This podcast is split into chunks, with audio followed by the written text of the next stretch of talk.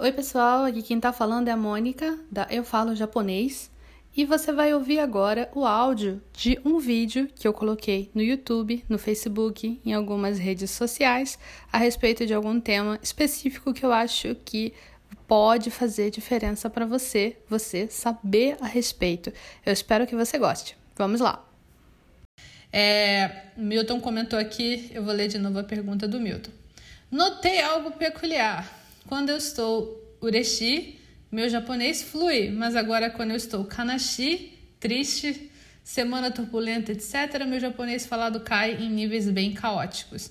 Então, é, isso tem tudo a ver com o seu estado de espírito, né, Milton? Se você tá chateado, é, se você tá nervoso, é, eu, eu falo Nihongo Power fica totalmente down, né? O Nihongo Power cai assim bastante, né? Fica bem assim é, mais para baixo a sua capacidade de se comunicar em japonês, porque eu, eu acho que assim a nossa comunicação de um modo geral tem tudo a ver com a nossa capacidade de é, conectar com as outras pessoas, né?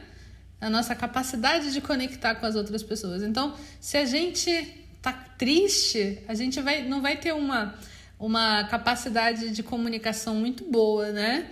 É, pelo menos não vai ser tão boa quando, quanto uh, quando a gente está feliz. Então, por isso faz todo sentido uh, você falar melhor japonês quando você está bem do que quando você está mal, né?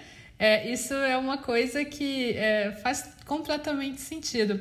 É, então, são coisas que podem afetar o seu desempenho na língua japonesa, porque a tristeza afeta qualquer coisa, né? Vai afetar uh, você fazer seu trabalho, fazer seus estudos e você desempenhar uma coisa que precisa de energia, porque você falar japonês é uma coisa que vai exigir de você energia, né? Então, não, não vai ter como você uh, não, não, não ficar pior na língua japonesa se você tá triste, né? Claro que vai ser, o seu desempenho vai cair. Vai cair de qualquer forma o seu desempenho. Então, é, é tristeza, é nervoso. Então, uma das coisas que vocês têm que fazer é tentar é, deixar o nervoso para lá na hora de falar, né? Porque eu acredito que muita gente fique muito tensa assim de errar, de falar japonês errado, de falar japonês informal demais, formal demais. Então, a primeira coisa é tentar deixar essa deixar toda essa esse nervosismo fluir, né? Deixa esse nervosismo para lá. Eu sei que é muito mais fácil falar do que fazer, né? É muito mais fácil falar do que fazer. É, falar assim, não fique nervoso, você não fique, não fique nervoso. Isso não ajuda, né? Eu sei, eu sei. Mas a, a forma de você conseguir não ficar passando nervoso é simplesmente você passar mais nervoso. Que aí você vai se acostumar com o nervoso. Ou seja, você falar mais, você se jogar mais nas coisas que você tem medo, mais nas coisas que você tem assim algum tipo de algum tipo de problema para encarar, né? Então, isso é uma coisa que é um fato, vocês vão passar vergonha, vocês vão passar nervoso.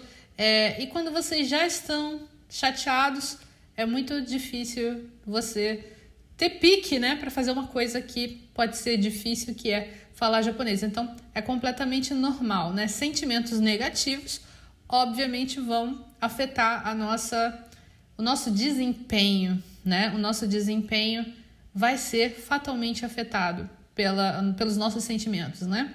sejam eles negativos ou positivos.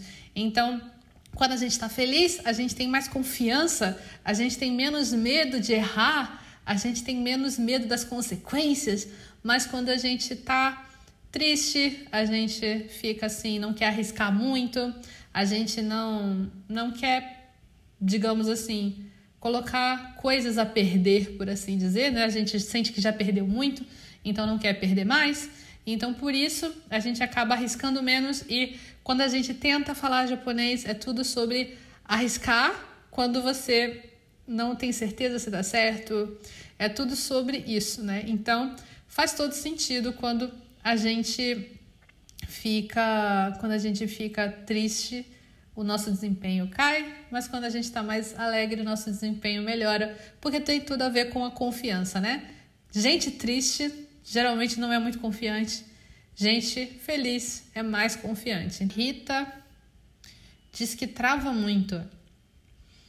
Trava muito. Você trava muito, Rita. É, quando você fala e você trava, pensa bem, nesse momento você não está travando por nada, você está travando para que você trave menos depois. Quanto mais você praticar, menos você vai travar.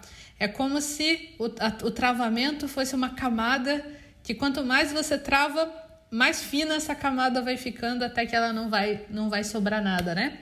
Mas o único jeito de se livrar disso, vamos supor que é como se você tivesse com uma cobertura, uma cobertura, sei lá, eu, como eu gosto de chocolate, eu vou falar que é de chocolate. Imagina que cobriram você de chocolate assim, que nem um coelho de Páscoa, e aí você tá dura assim, você não consegue se mexer porque você está coberta, né? Para você conseguir se mexer melhor, o que, que você tem que fazer? Você tem que se mexer. Você tem que se mexer. Precisa se mexer. Você se mexendo, você vai conseguir quebrar a camada que te deixa dura e você vai passar a ser mais uh, eficaz na sua comunicação. É bom você tentar, claro, colocar a sua cabeça num espaço de tranquilidade, de, de você estar tá, não necessariamente uhul, alegre, uau, como eu tô alegre, mas você se colocar num espaço em que você tá tranquilo, você está aproveitando a oportunidade de usar a língua japonesa. Toda vez que vocês forem precisar falar japonês ficarem nervosos, pensa que vocês não estão ali para fazer é, um desempenho perfeito, mas vocês estão aí para aproveitar essa oportunidade de usar o japonês e melhorar cada vez mais o japonês de vocês. Essa é a minha dica.